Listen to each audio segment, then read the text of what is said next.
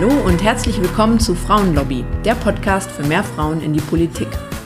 Dieser Podcast ist für alle, speziell für alle Frauen, die in Anbetracht unserer Weltlage häufig mal so das Gefühl haben, Mensch, eigentlich ist doch jetzt die Zeit, selber aktiv zu werden, mitzumischen in der Politik.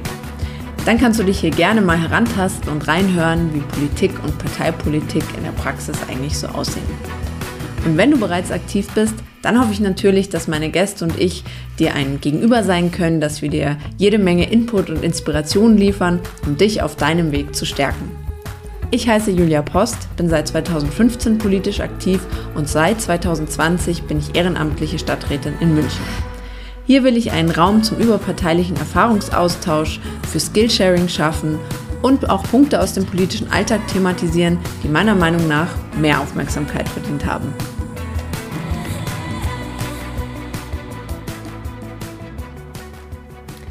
Mein heutiger Gast ist Franziska Brandner. Sie war 2009 bis 2013 Abgeordnete im Europäischen Parlament.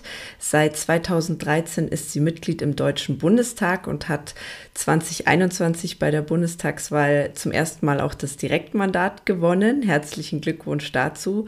Und äh, seit jetzt ganz frisch, 8. Dezember 2021, ist sie parlamentarische Staatssekretärin beim Bundesminister für Wirtschaft und Klimaschutz. Herzlich willkommen, liebe Franziska.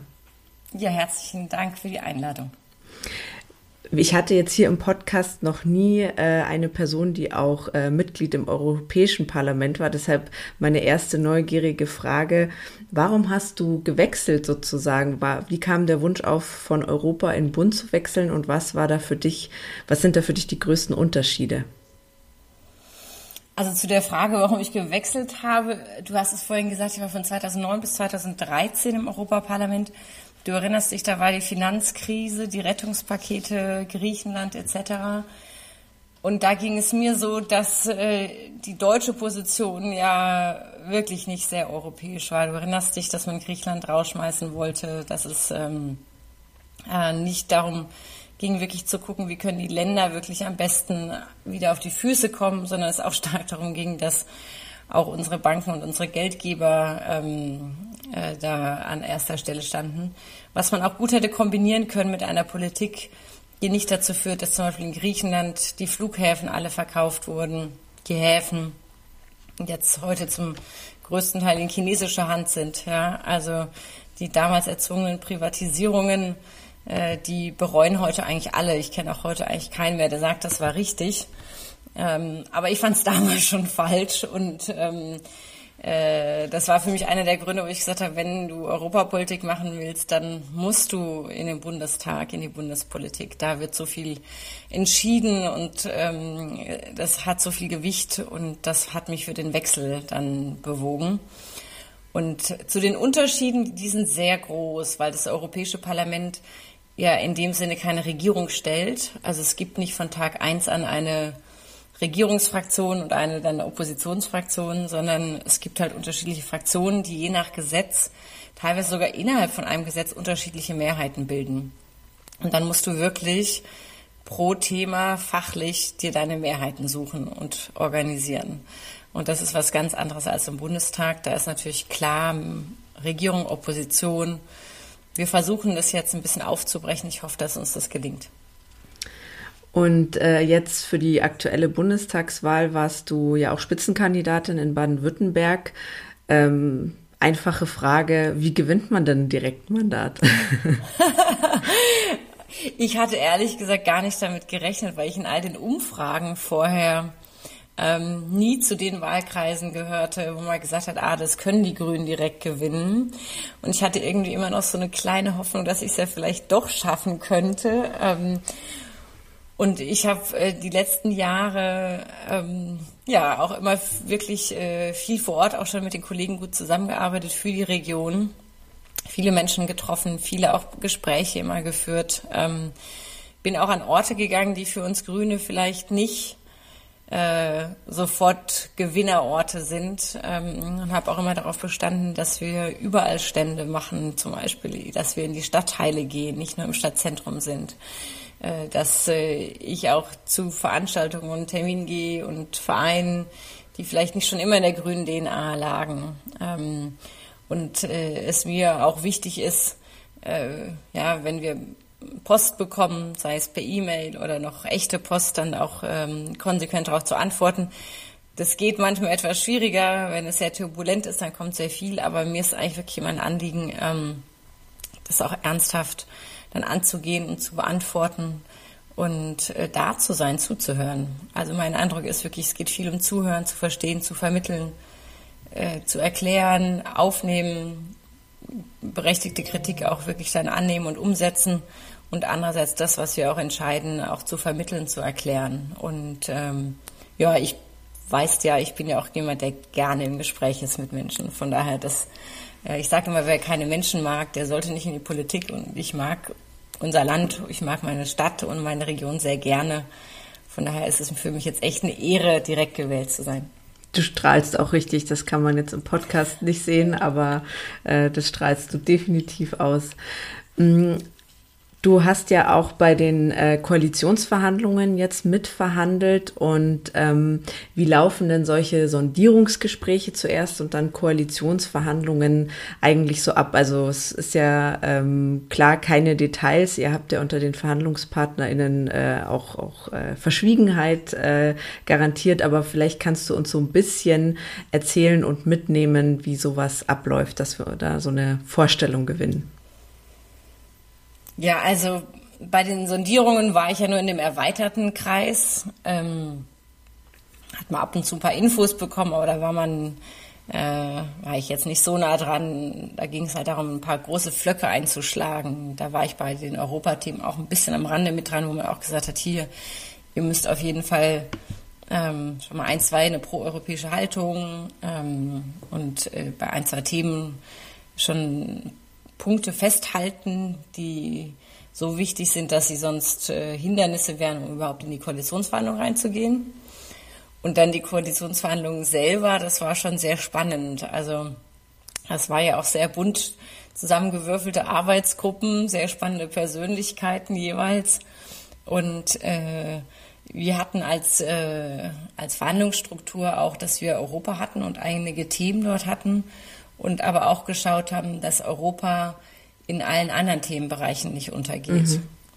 Und äh, das war mir auch wichtig, zum Beispiel beim Thema Verkehr, ja, die Nachtzüge in Europa. Du weißt, das ist ein Thema, ja. wofür ich schon lange kämpfe, weil ich schon seit echt oh, seit Jahren sage, wir brauchen wieder europäische Nachtzüge und das kommt ja jetzt auch Stück für Stück.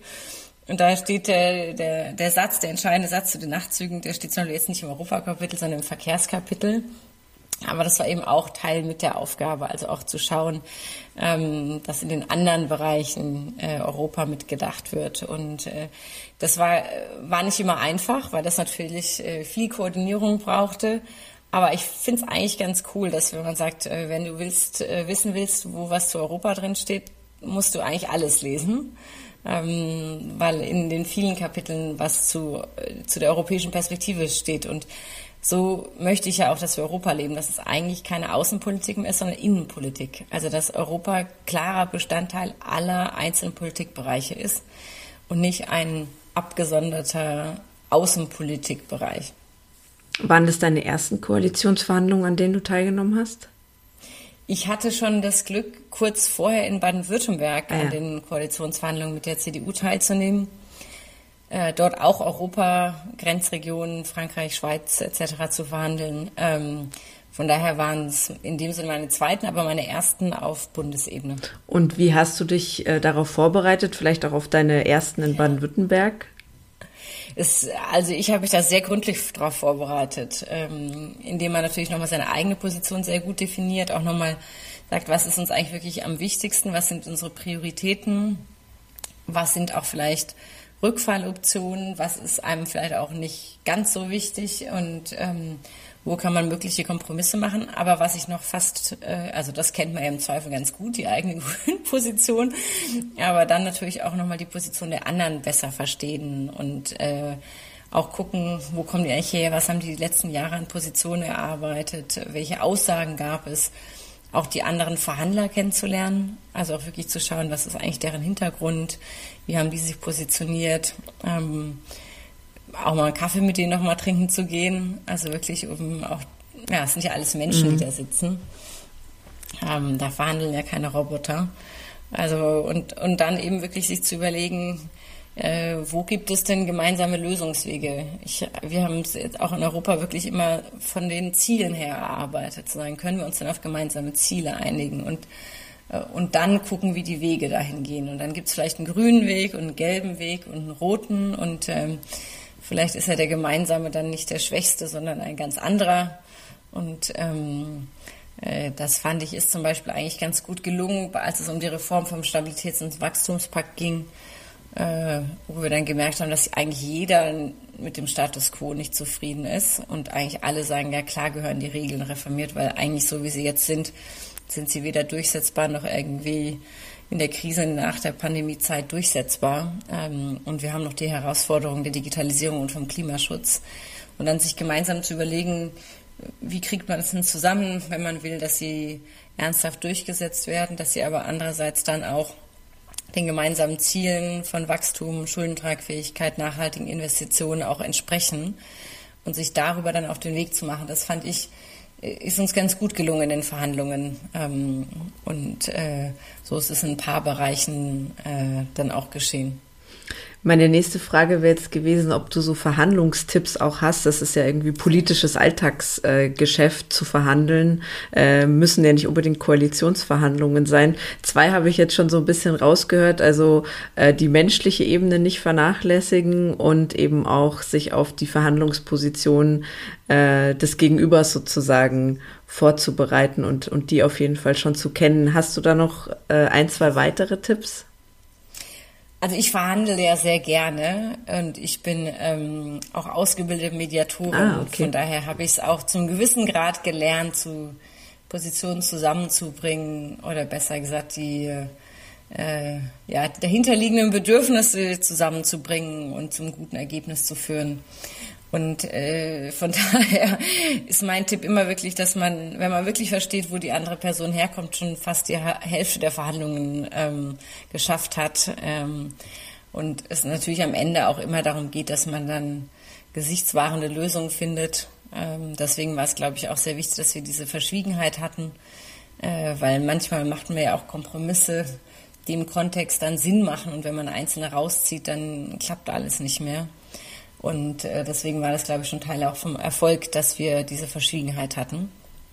Und ich muss aber auch gestehen, dass ich mir immer wieder im Laufe der Verhandlungen auch äh, ja, meinen Coach angerufen habe und gesagt habe, ich brauche jetzt noch mal eine Stunde Debriefing und ein bisschen äh, Hilfe, um das einzuordnen, weil es dann auch total wichtig ist, mit Leuten zu sprechen, die Profis sind und ähm, die dann von draußen drauf gucken und einem nochmal vielleicht sagen, ähm, ja, wie kann man da jetzt nochmal vielleicht besser mit umgehen.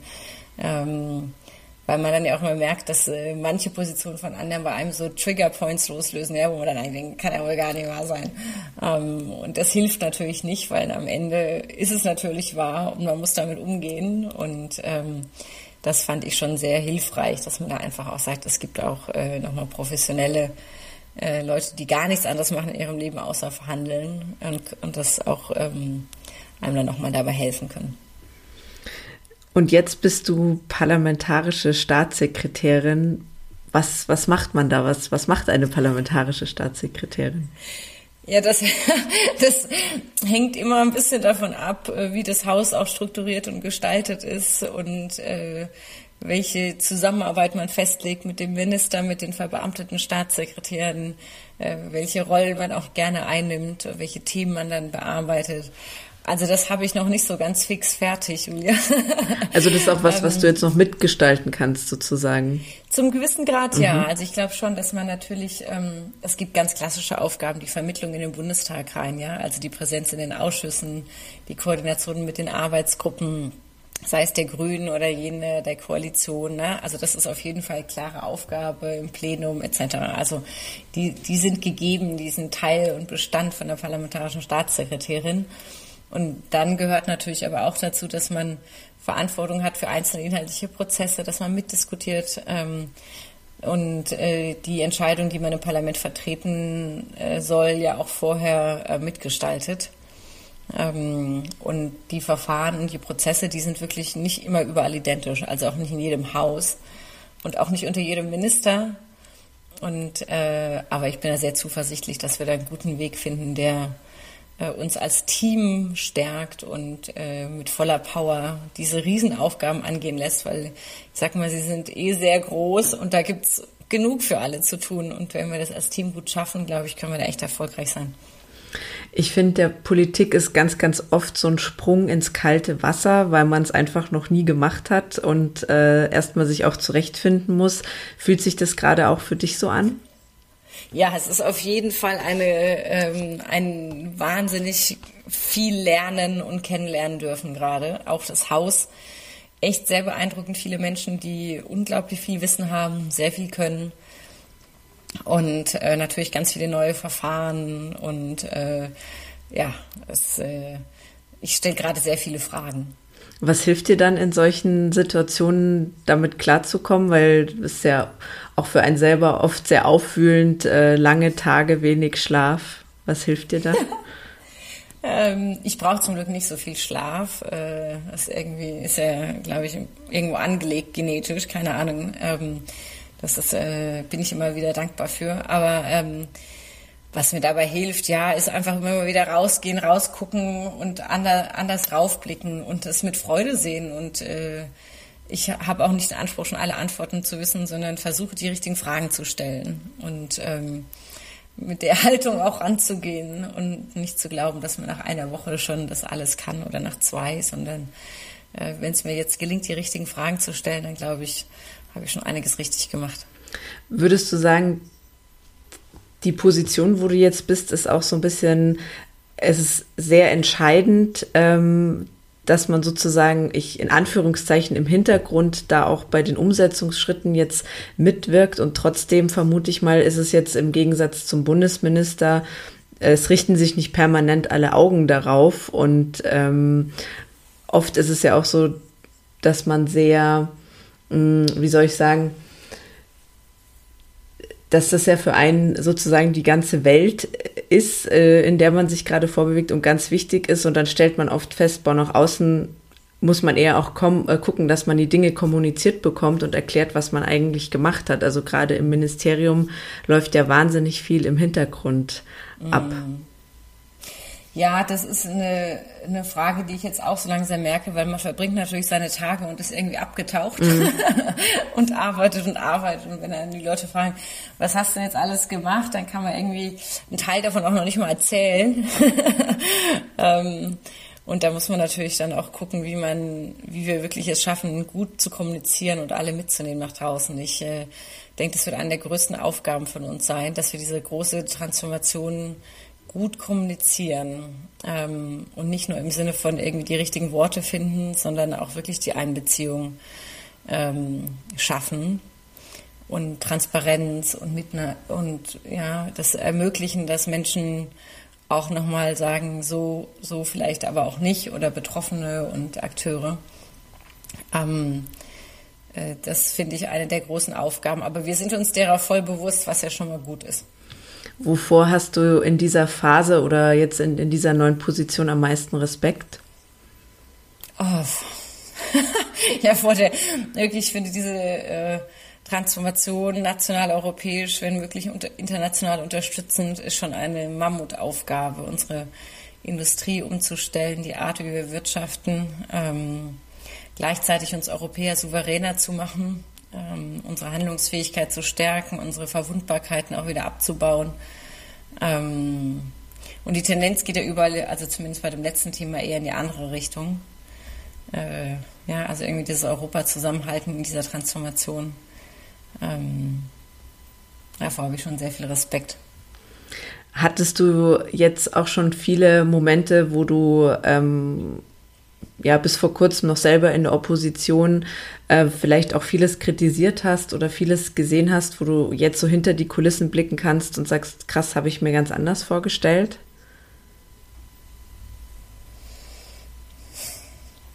Nee, nicht, nicht komplett. Mhm. Nee, natürlich kriegt man noch mal mehr Infos oder mehr Details. Aber es war jetzt bis jetzt, ne, mag, mag auf jeden Fall noch kommen, nicht so ein Moment, wo ich gedacht habe, okay, das ist ja total anders. Äh, also inhaltlich, ne? Hm, nee. Manche Sachen haben sich besser für mich jetzt verstehen lassen. Also, dass man sagt, ah, daher kommen die. Hm. Du bist äh, mit 17, glaube ich, wenn ich es richtig gelesen habe, der Grünen Jugend beigetreten und jetzt äh, ungefähr 25 Jahre später bist du Staatssekretärin. Das ist ja, vermute ich mal, kein planbares Karriereziel. Ähm, aber hattest du für dich irgendwie so Ziele oder Ziele, die sich im Laufe der Zeit entwickelt haben? Nee, ich bin ja auch nach dem Abi direkt ins Ausland gegangen, weil es mir ganz wichtig war, nochmal rauszukommen, eine gute Ausbildung zu bekommen, die Welt zu entdecken. Ähm, und habe ja ganz viel ausprobiert. Äh, also ich hätte auch europäische Beamtin werden können, habe da den Konkurs geschafft. Habe mal so eine Stippvisite, so ein, so ein Fellowship da bei McKinsey gemacht, das mal ausprobiert. Ähm, ich habe wirklich äh, Wissenschaft, ja, deswegen auch meine Doktorarbeit noch gemacht. Ich habe unglaublich gerne und also gelehrt. Das hat mir sehr viel Spaß gemacht. Also ich habe wirklich sehr viele unterschiedliche ähm, Wege ausprobiert und äh, und dann ja angefangen gehabt im Think Tank zu arbeiten, also bei der Bertelsmann Stiftung. Ähm, und dann aber gemerkt, dass ich eigentlich äh, doch am liebsten selber Politik machen möchte. Da gab es auch ein paar inhaltliche Momente mit dem Referendum in Frankreich. Also gab es ein paar auch inhaltliche Auslöser, aber auch von der Art her. Ja, nee, von daher, ich, ähm, ich hatte auch wirklich Jahre meines Lebens, die eher suchend waren und ähm, wo es nicht, wo es überhaupt nicht klar war, dass ich dann am Ende in der Politik äh, wieder aktiv bin. Und äh, was, was sind so Erfahrungen oder Tipps, die du jetzt aus deiner 25 Jahre äh, Parteizugehörigkeit und jetzt auch schon äh, lange aktiv im Mandat an andere Frauen weitergeben kannst? Mutig sein.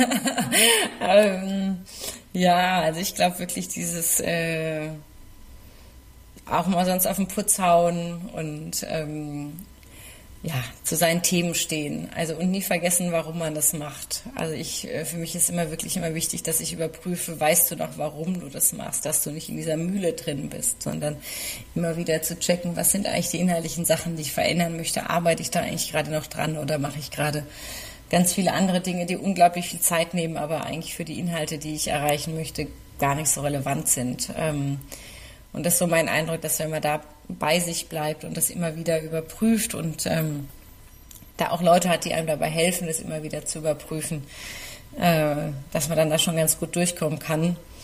Und äh, ja, ich für mich ist immer wichtig, dass ich wirklich auch Leute von extern habe, die mit mir arbeiten und mir das spiegeln und ähm, da die Möglichkeit geben, das immer wieder auch zu reflektieren. Würdest du sagen, du hast irgendwie eine Eigenschaft auch in diesen Jahren entwickelt, ähm, die du vorher nicht hattest, die aber für dich ganz wichtig ist, dass du diesen Job auch machen kannst?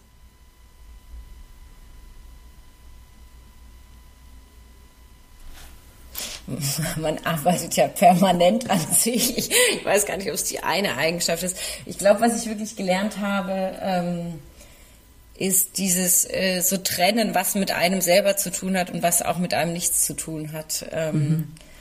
Ja, und einfach zu sagen, das lasse ich jetzt nicht an mich ran, weil es eigentlich auch mit mir jetzt persönlich nichts zu tun hat. Ähm, sondern hier geht es nochmal um andere Dinge. Weil ich glaube, wenn man alles so an sich persönlich ranlässt, dann kann man diesen Betrieb eigentlich kaum durchstehen. Ähm, so, und da bin ich immer noch wieder am Üben dran. also sich da nicht die Kraft rauben zu lassen. Sich da nicht die Kraft rauben zu ja. lassen und zu sagen, äh, und auch zu sehen, welche Kämpfe man nicht kämpft, weil man sie nicht gewinnen kann oder weil man nicht, weil man vielleicht an dem Punkt auch gerade nicht die Kraft dafür hat. Ja, ja. Das klingt dann auch mit dem, was du vorher gesagt hast, eigentlich sehr danach auch Prioritäten setzen, auch vielleicht mal Nein sagen und sich nicht so viel auch auf dem äh, Schreibtisch äh, legen lassen, was vielleicht gar nicht die eigenen Themen sind. Ja. Also das ist schon noch wirklich meine Erfahrung, dass dieses äh, äh sich das Nein zuzutrauen ähm, auch wichtig ist. Nicht nur das Ja. Ja, wow, dann hast du dir viele, viele Themen vorgenommen und äh, dabei wünsche ich dir ganz, ganz viel Erfolg und vielen Dank für deine Zeit. Und wir alle werden natürlich gespannt verfolgen, ähm, wie das Projekt Ampel unser aller Leben hoffentlich verbessert und ihr mehr Fortschritt wagt. Ja, herzlichen Dank. Das ist ja das große Ziel, dass wir es wirklich besser machen, dass wir die das Leben von vielen Menschen erleichtern und vor allen Dingen ermöglichen, dass diese Transformation gelingt und zwar mit allen zusammen, ohne dass sie die Demokratie darüber verlieren. Ähm, oder Europa. Das ist eine Riesenaufgabe und ich, äh, ich hoffe, dass ihr mitmacht. Auf jeden Fall. Du hast ja letztes Jahr äh, oder dieses Jahr auch mal einen Artikel mit Katharina Schulze geschrieben zur Modernisierung ähm, der Verwaltung des Staates. Der hat mir auch sehr aus der Seele gesprochen. Das ist auch was, was mich sehr beschäftigt. Äh, und da drücke ich die Daumen, äh, dass, dass das gelingt und bin gespannt, was äh, du auch noch an Erfahrung sammelst, jetzt wo du selber zu so einem Apparat irgendwie auch gehörst. Ne? Ja, ich hoffe, dass ich selber durch einen anderen Umgang vielleicht auch ein bisschen noch mehr Leben reinbringen kann. Also, Daumen sind gedrückt. vielen, vielen danke Dank. Dir, Julia. Bis dann. Tschüss. Ganz lieben Dank fürs Zuhören und dein Interesse. Ich hoffe, dass du ganz viel für dich mitnehmen konntest.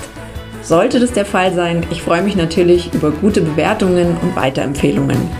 Wäre doch schön, wenn noch mehr Menschen Partei ergreifen. Abonnier den Podcast doch auch am besten gleich, sodass du keine Folge mehr verpasst. In der Zwischenzeit kannst du mir natürlich auch gerne auf meinen Social Media Kanälen folgen, die ich dir in die Show Notes packe.